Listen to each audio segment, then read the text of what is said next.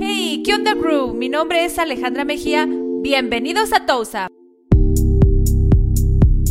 Bienvenido a Tausa Podcast. My name's David and this is vocabulary related to clothes. Este es vocabulario relacionado a ropa. Esta vez queremos que practiques con nosotros este vocabulario de ropa. La dinámica es la siguiente. 1. Escucha la palabra en español. 2. Trata de decirlo antes que David te dé la respuesta. 3. Escuchará la respuesta de un profesor con inglés nativo dos veces para que verifiques tu pronunciación. Nota, si tienes duda con respecto al vocabulario de ropa en inglés, recuerda que puedes inscribirte a nuestros cursos online o presenciales en el Instituto Tausaf. Bienvenidos a este podcast. Comenzamos. Playera.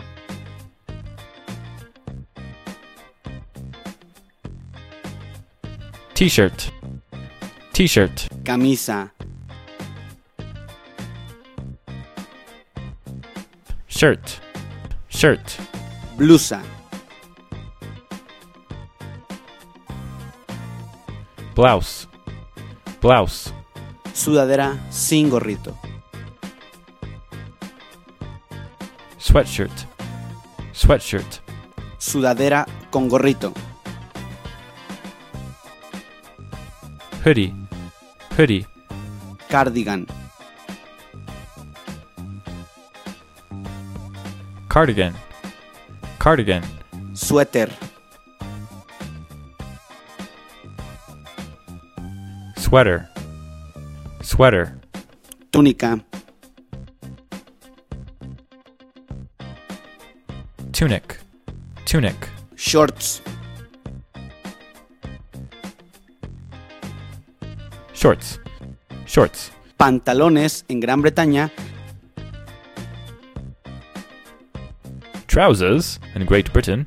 Trousers in Great Britain. pantalones en Estados Unidos, Pants in America. Pants in America. vestido, Dress. Dress. falda, Skirt. Skirt. corbata, Tie. Tie. moño de vestir, Bow tie. Bow tie. chaleco en Gran Bretaña, A waistcoat in Great Britain. A waistcoat in Great Britain. chaleco en Estados Unidos, Vest in America. Vest in America. vestido de boda, Uh, wedding dress. Uh, wedding dress. ropa interior, Underwear. Underwear. calcetines, Socks. Socks. pijama, Pajamas. Pajamas. abrigo, Coat. Coat. traje, Suit. Suit. saco de un traje, Blazer. Blazer. Suit jacket. Suit jacket. pantuflas, Slippers. Slippers. botas, Boots. Boots. zapatillas o zapatos de tacón, Heels. Heels. lentes de sol, Sunglasses. Sunglasses. gorra, Cap. Cap. sombrero, Hat. Hat. collar, necklace, necklace, cinturón, belt, belt, reloj, clock, clock, guantes,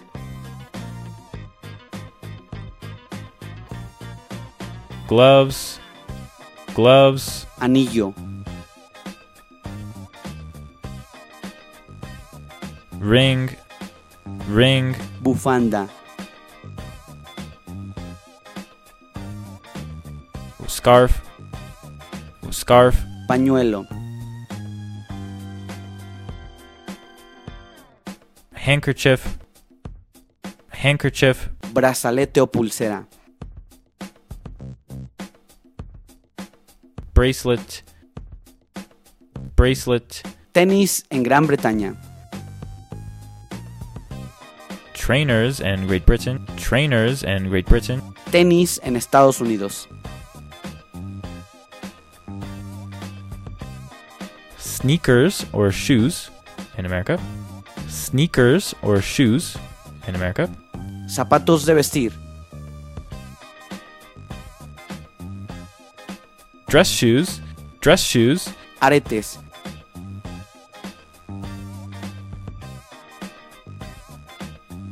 earrings, earrings, traje de baño,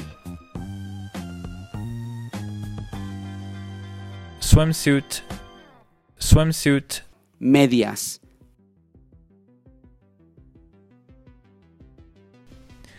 tights, tights, boxers o calzoncillos no ajustados, boxers, boxers, calzoncillos para chicas en Estados Unidos, panties, panties, calzoncillos para chicas en Gran Bretaña, knickers, knickers, peto u overall, overalls, overalls, denim dungarees, denim dungarees, sandalias o chanclas, flip flops, flip flops, cinta, ribbon, ribbon, tirantes,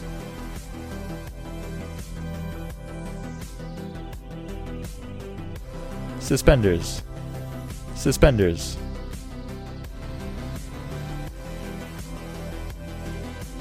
Las siguientes palabras son phrasal verbs que se utilizan para expresar la idea de vestirte, desvestirte, ponerte, quitarte. En el caso de ponerte, se dice put on. Puedes decir las dos palabras juntas o puedes decirlas separadas. Por ejemplo, I put on my jacket o jacket lo puedes poner entre put y on. Por ejemplo, I put my jacket on.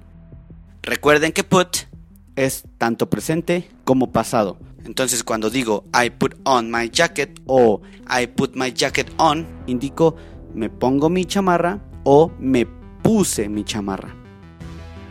Continuamos.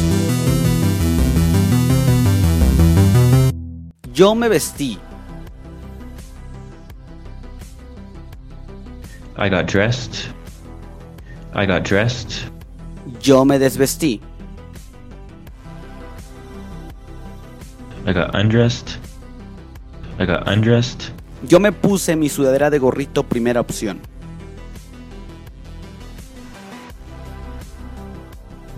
I put on my hoodie. I put on my hoodie. Yo me puse mi sudadera de gorrito segunda opción.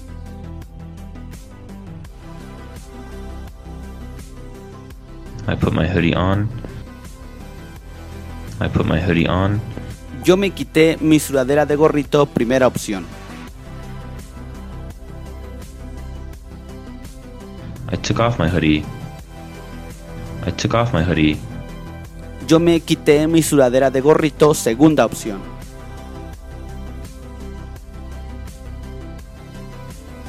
I took my hoodie off.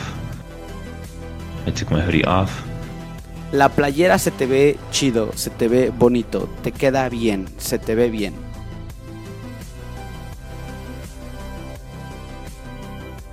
The t-shirt suits you. The t-shirt suits you. Estos pantalones no me quedan bien en cuestión de medida, tamaño, talla. These jeans don't fit me. These jeans don't fit me. Nos vemos chicos en el siguiente episodio. Síguenos en Instagram como Toasab English México y aprenderás mucho más sobre el idioma inglés.